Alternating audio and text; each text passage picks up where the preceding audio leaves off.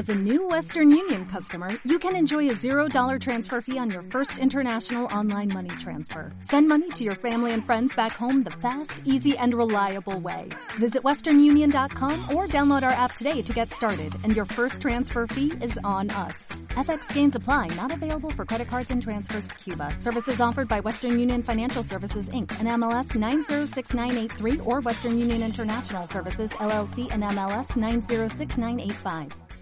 Hola a todos, bienvenidos a otro programa de los que os gustan a vosotros, lleno de secciones tan divertidas como nuestras entrevistas. Así que, para que lo disfrutéis más, poneros cómodos y a divertirse. Me encantaría deciros a quién hacemos la entrevista, pero si os lo digo, no sería una sorpresa. Y ahora sí, os dejo con... Radio San Pedro.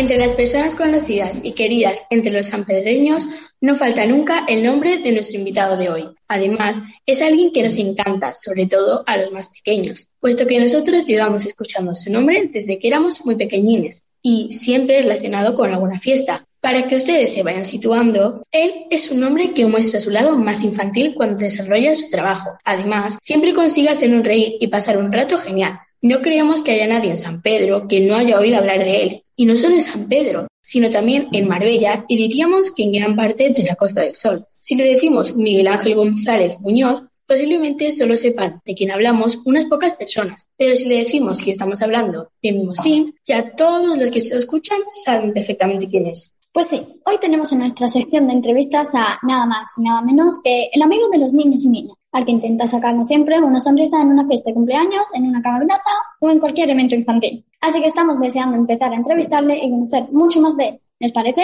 Pues vamos a ello. Damos la bienvenida a Radio Televisión de San Pedro a Miguel Ángel González Muñoz, nuestro querido Mimosín. ¿Cómo está? Hola, ¿qué tal? Buenos días, chicos. Pues estoy genial y con muchísimas ganas que me preguntáis lo que, lo que queráis porque voy a responder a todos. Hoy queremos conocer con nuestras preguntas a la persona y al personaje, así que si le parece vamos a conocerlo un poco más. A una persona como usted que le encanta hacer que los niños y niñas nos lo pasemos súper bien, ¿cómo era de pequeño? Bueno, pues de pequeño era igual que ahora de mayor. Me, me encanta estar en todos los fregados. Estar en todos los fregados significa en que si hay una fiesta, pues ser el primero que baile, que cante, que participe, que haga que los demás se lo pasen bien. O sea que de pequeño era igual y, y ahora sigo siendo igual. Soy como el, como el centro de atención para que todo el mundo se lo pase muy bien con Mimosín o con Miguel. ¿En qué colegio de San Pedro estudió? ¿Y qué cosas, y qué cosas hacía Mimosín para divertirse? Pues yo estudié en el Miguel Hernández, un colegio de San Pedro que ya es muy, muy antiguo, igual que el, que el vuestro. Y luego me fui a estudiar también al, al Colegio del Río, que, que, se llamaba Pablo Ruiz Picasso. Ahora es el Instituto Vega del Mar. Pero he estudiado en esos dos coles y la verdad que, que tengo muchísimos recuerdos de ellos. ¿Tiene alguna anécdota graciosa de pequeño que nos pueda contar? Pues sí, mira, a mí como me gusta mucho este trabajo que hago, que es animar y hacer que el público se lo pase bien, yo desde muy pequeñito, la verdad que tengo una anécdota que, que me ha marcado mucho, que desde pequeño yo me iba a los circos a, verlos, porque a mí me gustaban mucho los payasos, los malabaristas, los magos, y, yo estaba en el público viendo, el circo y uno de los, eh, de los artistas pues sacaba a gente del público. Entonces, pues yo era el primero que levantaba la mano por si me sacaban a mí y la verdad que, que, que, pues me lo pasé muy bien porque me sacaron, tuve que hacer algo con el artista, que era plan que él ponía una música, yo tenía que bailar como lo que hiciese él y al final fui como el, que, el protagonista de ese momento. La gente se ría mucho con lo que yo hacía porque lo hacía como mejor que el artista. Así que me llevé un grato recuerdo y una anécdota muy bonita porque pensé, oye, la gente se lo pasa bien conmigo. Y desde ahí noté que yo tenía algo dentro que podía expresar al público o a los niños o a quien me viese. Y esa anécdota no se me ha olvidado. ¿Hay algún personaje, programa de televisión o algo por el estilo que hiciera que quisiera ser lo que es hoy?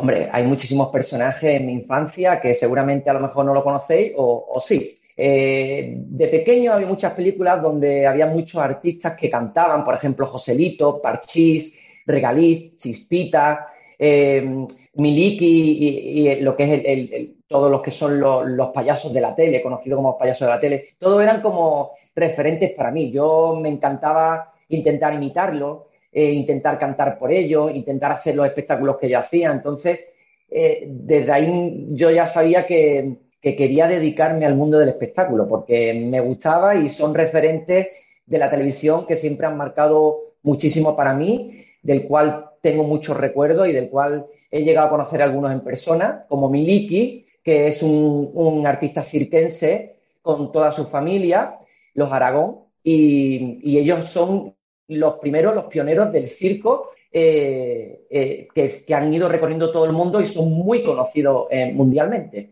Mimosín es como un niño dentro de un adulto. ¿También es así cuando no está trabajando? Es decir, ¿hay algo de Mimosín en su casa con sus hijas? Ah, buena, buena pregunta. A ver, bueno, esto lleva sus, sus, cositas. Yo es verdad que mm, encima me lo tienes que preguntar tú, ¿no, Marina? en verdad que mm, en la, en la calle, pues bueno, me gusta mucho mi trabajo, entonces yo me meto mucho en un personaje donde intento ser infantil como todos vosotros, porque llama la atención de que tú eh, seas como todos los niños, como todos vosotros. Da igual la edad, ¿no? Siendo niño, pues yo me hago un niño más Da igual que sea de tres añitos, cuatro añitos, once años, doce años, da igual. Me meto en, el, en vuestra mente, intento ser una persona como vosotros, entonces eso mola muchísimo. ¿Qué pasa? Que cuando llego a casa, hombre, lo mismo mismo no puedo hacer, pero sí que yo les presto atención a mis niñas, puedo con ellos, eh, eh, hago, hago vídeos por YouTube, le hago retos para que eh, también ellos pues sean su momentito de papá y sus hijas pero que no es lo mismo el ámbito de trabajo con el ámbito de casa porque es muy distinto. Pero siempre intento que se lo pasen bien y ese ratito de juego del papá con ellos, no como mismo sí, pero como papá que se lo pasen bien, lo utilizo, sí. Hacer reír a los niños y pasárselo bien es, no es sencillo. En realidad es como si fuera un actor. ¿Qué necesita aprender alguien que quiera dedicarse a la animación infantil? Bueno, pues lo primero y más importante es que te, te tiene que gustar el, mundo de, hacer reír o, de que la gente se lo pase bien contigo. Da igual lo que hagan, ¿no? Porque si eres a lo mejor un, deportista de élite, pues tú siempre intentas superarte. Pues lo mismo pasa en este, en este concepto. En el artista, pues eh, como por ejemplo mi caso, que soy animador infantil, pues eh, lo básico para que te guste es primero que tienes que saber que la gente se lo pasa bien contigo. Que hagan lo que hagan, te siguen el rollo, te copian, eh, quieren hacer lo que tú haces. Entonces, ahí ves tú mm, que tienes ese momento de, oye, pues yo me puedo dedicar a esto, porque la gente se lo pasa muy bien conmigo, juegan conmigo, eh, quieren que yo organice otro juego, eh, quieren que yo baile y ellos me copian. Ahí donde tú ves que realmente te gusta. Porque si no te gusta este trabajo, es muy difícil, trabajar con niños es muy difícil. Em, entonces, pues, mm, sinceramente tú te vas a dar cuenta si te gusta o no te gusta. Yo para todo el que se quiere dedicar al mundo de la animación infantil, como siempre digo, lo primero y más importante es que a ti te guste ese trabajo, que te guste, pues, animar, porque después no se solo se anima a los niños, también a los mayores. Yo cuando voy a un cumpleaños, a una boda, a un bautizo, a una fiesta de escenario, yo lo que hago también es que animo a todo el que esté, todo, no solo los niños, sino a los papás, mamás, a los abuelos, a las abuelas, a todos. Entonces, eso es importante. Si tú tienes esa capacidad para animar, te puedes dedicar al mundo de animación. Así que eso es lo primordial, que te guste. Sabemos que lleva 20 años trabajando como animador, pero en esos 20 años suponemos que has hecho muchas cosas y ha habido muchos proyectos. ¿Qué trabajos de los que ha hecho recuerda con especial cariño? Bueno, a ver, yo llevo 20 años solo en animación infantil, pero yo he estudiado arte dramático, eh, bueno, yo empecé con arte y cultura aquí en San Pedro, con muchísimos compañeros, Pepón Nieto, con Inma, con muchísimos, muchísimos compañeros que ahora eh, se dedican, pues están en Madrid, están recorriendo parte de España, haciendo sus espectáculos. Entonces, mm, yo estudié arte dramático en Málaga también y estuve seis años en la serie de Arrayán de Canal Sur, haciendo un personaje. Entonces, no solo llevo 20 años, llevo 20 años en el sector infantil, pero llevo muchos más dedicándome al teatro, a la música, porque también tengo varios discos eh, no infantiles, sino también de otro, de otro eh, porque canto flamenquito, de otros estilos, y llevo muchos años, pero, pero la verdad que recuerdos son muchos. Me quedo con cuando estuve trabajando en Arrayán durante seis años, que fue una experiencia muy bonita, que conocía muchísimos actores, que conocía mucha gente maravillosa y que, hoy en día me llevo muchos recuerdos de ellos y, y, fue creo que lo más bonito que viví Y aparte, hombre, estos 20 años de animador infantil he hecho muchísimas cosas y no quita que he hecho tantísimas animaciones en muchos pueblos que me llevo recuerdo de cada gente, de cada pueblo, de cómo eh, se alegran, se divierten con Mimosín. Así que es que es todo mucho recuerdo. Entonces, son tantos años que ya no sé con qué quedarme. Nos hemos informado y también sabemos que ha grabado un disco de canciones infantiles. ¿Qué nos puede contar de eso? ¿Y cuándo decidió hacerlo? Bueno, pues esto surgió, mira, yo cuando hago animaciones, animaciones infantiles utilizo canciones de otros artistas. Pues claro, eh, yo pensando digo, oye, hago canciones de otros artistas, pero ¿y si yo hago mi disco infantil y utilizo mis propias canciones en las animaciones? Ahí fue donde yo más o menos, pues dije, oye, pues puede, puede ser, puede ser bueno y puede ser nuevo de que la gente no me escuche con canciones de otros artistas, sino mías propias. Entonces, en la, pandemia, con este COVID que estamos pasando todavía, que todavía no se ha ido, pero bueno, ya estamos mucho mejor,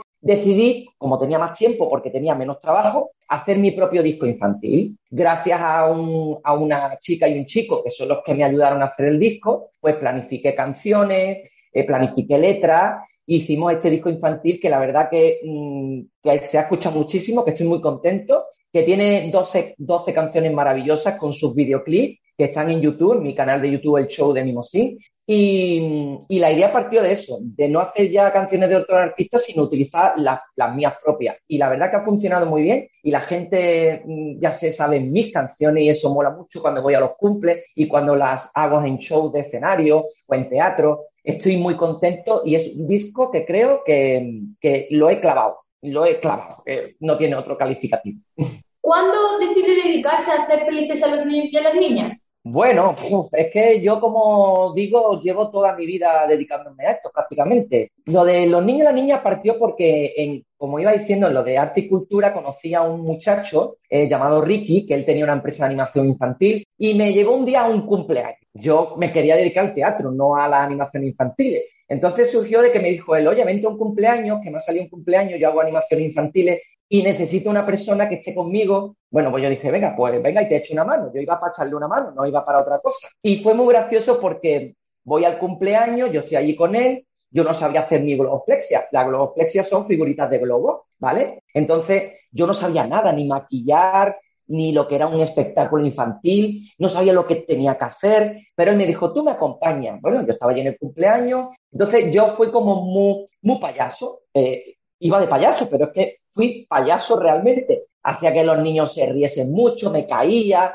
tropezaba, me chocaba, todo así muy, muy payaso. Entonces la gente se ría mucho conmigo. Y al final del cumpleaños le dijo la cliente a mi jefe, al que me contrató, le dijo, oye, este muchacho es muy gracioso, ¿de dónde lo has sacado? Pues mira, él nunca había hecho animaciones, pero me lo he traído. Y a raíz de ahí, pues empezó a contratarme este compañero y a raíz de ahí vi que funcionaba en que yo podía trabajar con los niños que se lo pasaban muy bien. Y ahí fue como empezó todo, que hace ya 20 años y sigo a día de hoy y ya no trabajo con empresas, sino tengo mi propia empresa. Ahora sabemos que tiene un programa en Televisión Marbella. ¿Le gusta hacer televisión y le gusta más la televisión o en directo? Bueno, buena pregunta. A ver, si me gusta más la televisión el directo. La verdad es que a mí me gusta más el directo, ¿vale? La televisión, pues mira, ayuda mucho a estar con las cámaras. Yo ya estoy acostumbrado, entonces estás con las cámaras. Es distinto porque estás como más cohibido, tienes un guion, estás como todo va muy pincelado, tienes un horario. Sin embargo, cuando vas a un directo, cuando tú trabajas en la calle, en un teatro, eh, sale todo como si tienes que improvisar, improvisar es cuando tú tienes que, a lo mejor te vas a quedar en blanco y tienes que sacar algo rápido, pues improvisas. Sin embargo, la televisión es como más todo muy pincelado, todo va muy controlado por el tiempo y tal. Me gusta más la calle, la verdad, me gusta más la improvisación callejera, trabajar en la calle, artista callejero y ver cómo la gente responde cuando tú trabajas, en ese momento que tú estás trabajando. Es lo que más me encanta. Si, me, si tengo que quedarme con la calle, o sea, trabajar el directo o, televisión, me quedo con el directo. Y por último, ¿qué trabajos y qué proyectos tiene Memusina entre sus manos? Y por último, ¿qué trabajos y qué proyectos tiene Memusín entre sus manos? Bueno, pues trabajo y proyectos ahora que tenga así entre mis manos. A ver, yo como siempre sigo haciendo cumpleaños, bodas, bautizos, comuniones, eso no me lo quita nadie. Aparte, pues tengo mi gira con el show de Memusín, con el disco infantil, que vamos recorriendo parte de, Andalucía, vamos cantando por todos los, los, sitios y rincones donde nos contratan y quiero grabar mi segundo disco, que esto intentaremos en verano ya empezar a trabajarlo para sacar un segundo disco infantil y hacer otro show para que podamos llevarlo pronto a, los teatros y, que la gente escuche pues un segundo disco. Mimosín, nos ha encantado conocerle, también como persona, y saber cómo ha sido su vida y cómo ha llegado hasta aquí. Le agradecemos que haya aceptado nuestra invitación y que haya querido colaborar con nosotros en nuestro programa de radio y televisión. Esperamos que siga haciendo felices a muchos niños y niñas y que tenga mucho éxito en todos sus proyectos. Muchas gracias a vosotros, me lo he pasado genial sois encantadores. Ojalá os guste este oficio que estáis haciendo de radio y televisión porque es maravilloso. Hay que estudiar mucho, hay que estudiar mucho porque tiene mucho trabajo, pero que lo consigáis, seguir así, que sois un grupo excelente. Un besito a todas y a todos. Esta entrevista ha sido maravillosa, muy interesante y divertida. Pero tras esta entrevista se vienen unas curiosidades fantásticas. La primera, ¿por qué Fuerteventura tiene un tesoro natural? Fuerteventura, en Canarias, posee la playa más larga de España. Se llama la playa de Copete y tiene 14 kilómetros de longitud. ¡Wow! Este tesoro natural es muy especial. Siguiente, ¿por qué España debe un nombre a los conejos? El nombre de España viene de Hispanía, una palabra de orificio que significa tierra de conejos. ¿Vosotros sabíais esto? Porque yo no. Y la última curiosidad de hoy. ¿Por qué los hermanos Lumière son los padres del cine? Los hermanos Lumière crearon un aparato llamado cinematógrafo, con el que proyectaron la primera película de la historia. ¡Qué interesante! ¿Os imagináis la calidad que tiene la primera película de la historia? La verdad es que yo no. Bueno, espero que os haya gustado estas curiosidades tan guays. Ahora, Penélope os va a recomendar unas películas y series súper chulas. Esas curiosidades son muy intrigantes y como ha dicho Maisha, os voy a recomendar unas películas y series súper chulas. La primera película es Forrest Gump. Lo que nos enseña esta película es que la voluntad es querer y el querer es poder. Nada es imposible si se tienen las ganas suficientes y la perseverancia necesaria para avanzar y conseguir nuestras metas. Me gusta mucho esta película porque te enseña la fuerza de voluntad de las personas. La segunda película es Titanic. Una romántica historia. Relata la relación de Jack y Rose, dos jóvenes que se conocen y se enamoran a bordo del transatlántico el Titanic y acaban en una trágica y triste historia. Esta película nunca me cansaré de verla, es tan triste y apasionada. Y por último os dejo con esta serie. The Mandalorian. Las aventuras de Mando, un pistolero solitario y cazarrecompensas que se abre paso a través de las fronteras más remotas de la galaxia lejos de la jurisdicción de la Nueva República. Es una serie de ciencia ficción con bastantes tramas y entregas. Espero que os haya gustado estas películas y series, a mí me encantan. Para conjuntar estas maravillosas pelis y series, os dejo con la sección de cocina con Ana Paula. La película realmente me encantaron, sobre todo la del Titanic, porque es una película muy bonita y aunque también muy pero que muy triste. Y para quitarse la tristeza de esa película hay que comer algo muy bueno, y os lo voy a decir. Y por eso es muy obvio que estamos en la sección de cocina. Bueno, la receta que os voy a decir es tarta de chocolate con caramelo. Los ingredientes que vamos a utilizar son 250 gramos de harina, 2 huevos, 2 tazas de chocolate líquido, 140 gramos de mantequilla, 100 gramos de azúcar, 100 gramos de azúcar gras, caramelo, sal, 3 cucharadas de cacao en polvo y medio litro de nata. Empezaremos a hacer lo que es la base. La mantequilla la colocamos en un cuenco para que se vaya ablandando a temperatura ambiente. Aprovecharemos para ir batiendo los huevos con un poquito de sal. Si la mantequilla ya empieza a derretir, vamos a echarle el azúcar. Lo mezclamos bien hasta conseguir una especie de crema. Entonces añadimos los huevos y volvemos a remover. Luego añadimos el cacao en polvo y volvemos a remover hasta que coja el color del chocolate. Aprovechad ahora para encender el horno a 190 grados para que se vaya precalentando. Ultimamos la base echando la harina mientras seguimos removiendo. Muy aconsejable usar unas varillas eléctricas para este paso. Cada vez que vayamos echando más harina veremos cómo la crema se va convirtiendo en una masa. En el momento que os cueste remover Espolvoreamos un poco de harina en las manos y nosotros mismos nos podemos amasar la mezcla. Meterla en la nevera por unos 20 minutos para que se enfríe y coja consistencia. Una vez lista la masa, la vamos a aplanar con el rodillo. Untamos un poco de mantequilla en el molde que vayamos a utilizar y colocamos bien la masa, bien ajustada. Ahora solo hay que meterla en el horno por 20 minutos. Procedemos a hacer el relleno mientras se hace la base. En un nuevo cuenco echamos el azúcar glass que caramelizamos. Entonces añadimos la nata y lo removemos todo bien hasta lograr una nueva mezcla. Cuando saquemos la base del horno, echamos esta mezcla sobre dicha base, junto con otro chocolate líquido, y lo volvemos a meter en el horno por otros 20 minutos para que se haga. Ahora solo nos falta la cobertura. Lo único que tenemos que hacer es calentar un poco de mantequilla en una cacerola, mezclarla con un poco de azúcar glass cuando empiece a derretir dos o tres cucharadas de cacao. Esto hará un chocolate muy dulce que untaremos con una espátula sobre la tarta. Esta parte es opcional. Dejarla enfriar en la nevera unas horas y estará lista para comer. Espero que os haya gustado esta receta tanto como a mí. Y os digo con mucha seguridad que esta receta es muy buena. Espero que si la hacéis os salga muy bien y que os guste mucho. Y hasta aquí la sección de cocina. Ahora pasamos a la sección de países.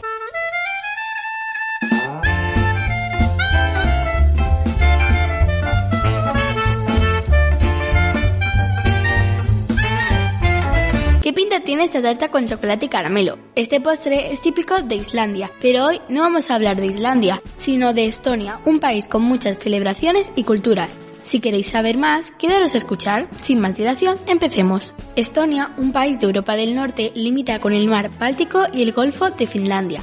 Incluye más de 1.500 islas y su diverso terreno abarca playas pedregosas y antiguos bosques y muchos lagos. Fue parte de la Unión Soviética y cuenta con varios castillos, iglesias y fortalezas sobre colinas. La capital, Tallinn, es conocida por su ciudad antigua conservada, sus museos y la torre de TV de Tallinn, de 314 metros de alto, que tiene una plataforma de observación. Esta isla tiene demasiadas sorpresas. Me encanta Tallinn, es preciosa. Las casas, los monumentos son muy coloridos y bonitos. Festival Huhab.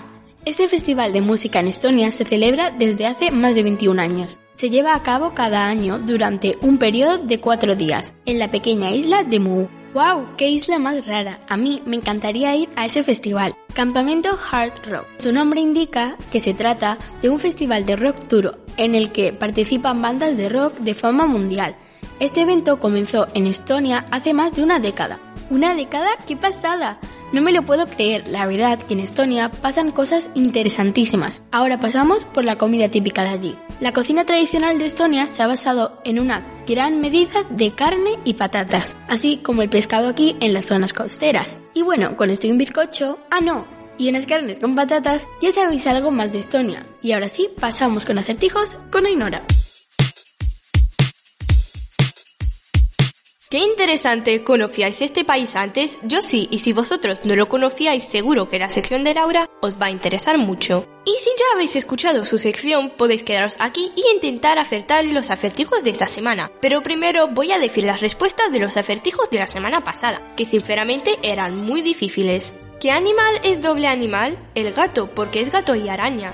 La verdad es difícil de entender, pero... ¿Es que es un gato que araña? Vamos con una que es súper fácil. Blanca por dentro, verde por fuera. Si quieres que te lo diga, espera. Espera. Esto rima, pero bueno, vamos con la última. En una carrera en el mar, ¿quién llegaría el último a la meta? El delfín. Ahora vamos a ver si podéis acertar los acertijos de esta semana. ¿Cómo se saca un elefante de una piscina? Esta me gusta mucho, ya que es difícil y si la habéis acertado sois unos campeones. Vamos con la siguiente. ¿Cómo puede sobrevivir alguien que cae de un edificio de 50 pisos? Esta también me gusta bastante porque hay que pensar mucho. Y ahora vamos con el siguiente. Una mujer tiene dos hijos que nacieron en la misma hora, del mismo día, del mismo año.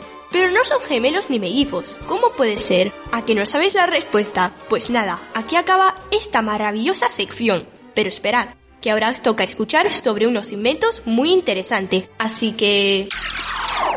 No he acertado ningún acertijo, Ainora, pero espero que vosotros los acertéis. Bueno, basta de hablar de los acertijos porque ahora empezamos con este fantástico invento. Este invento os va a dejar fascinados y estoy hablando de el reloj de bolsillo. El primero que imaginó construir relojes de bolsillo fue Pedro Bell de Nuremberg. Esto le valió el nombre de huevos de Nuremberg. En 1647, Christian Huygens aplicó a los relojes de torre o de pared el péndulo, cuyo descubrimiento se debe a Galileo. El mismo físico aplicó en 1665 el muelle de espiral a los relojes de bolsillo. En 1647, el gingebrino Gret, residente en Londres, aplicó al reloj la cadenilla de acero que sirve para transmitir el movimiento del tambor al cono, sustituyendo a las cuerdas de vihuela. Dos años después, se inventaron los relojes de repetición. Bueno, y hasta aquí esta sección, pero pasamos con Sara y sus fantásticos libros.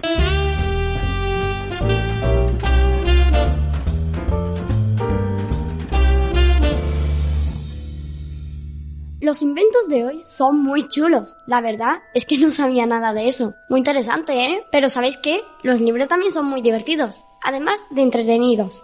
Así que hoy recomiendo unos libros a los que no te resistirás. Bien, empecemos por el primero. Misterio en Venecia. Amanda ha desaparecido. Zoe y la cinta viajan a Venecia para encontrarla. Ellos llegan al mismo tiempo como el Festival Cinematográfico de la ciudad. Allí, entre todas las estrellas de pantalla de plata, partidos y gándolas, ellas deben desenredar el misterio y localizar a Amanda. ¡Qué interesante se ve, eh! Seguro que es divertidísimo. Yo no me lo he leído aún y el siguiente tampoco. Pero tal como suena, no tardaré mucho. El siguiente es Fuera de mí. Melody, de 11 años, es una niña con discapacidades físicas congénitas, que no puede hablar pero tiene un mundo completamente diferente ha logrado ignorar las dificultades de su vida desde que fue mimada, cuidada y recibió el cariño de su familia desde su infancia. El padre de Melody estaba constantemente grabando un vídeo de ella y Melody se examina constantemente mientras mira estos vídeos. En estos vídeos, los brazos y las piernas de Melody nunca se mueven, no llora y no puede sentarse sin la ayuda de las almohadas. Todos estos son los problemas actuales para ella en este momento, Debido a que Melody no puede hablar, muchas personas también la consideran una persona con problemas mentales. Su médico le dijo a su madre que tenía discapacidades mentales. Aunque su madre lo niega con vehemencia, sabe que su hija lo entiende todo aunque no reaccione. Y de hecho, eso es. Melody entiende todo lo que la rodea, lo analiza y reacciona ante ellos en su propio mundo interno. Nuestra heroína tiene una memoria fotográfica muy fuerte y guarda todo lo que ve en su cabeza, por así decirlo. Además, con la ayuda de su madre, Melody está bastante interesada en la música. Tras este resumen, no os creeréis que aún haya más que contar sobre este libro, pero lo dejaré ahí para dar emoción, aunque ya tiene bastante. Bueno, terminaremos ya con el último, uno que me encanta y sí que me lo he leído. Es... ¡Qué asco de fama! Raquel, Candela, Jota y Alberto están pasando el verano más aburrido de sus vidas. Tres largos meses en el barrio, viendo cada día las mismas caras. Entonces se le ocurre grabar un vídeo titulado Muérete de asco donde comparen su birria de verano con la maravillosa vida de Martin Thompson, ídolo musical del momento. Este sí que está chulo. Os lo recomiendo a todos, que os digo yo que vale la pena. Y bueno, tras estos fantásticos libros se acaba la sección de biblioteca. Leeros estos libros, de verdad, que están muy chulos. Pero hasta aquí queda esta sección y este programa. ¡Nos vemos!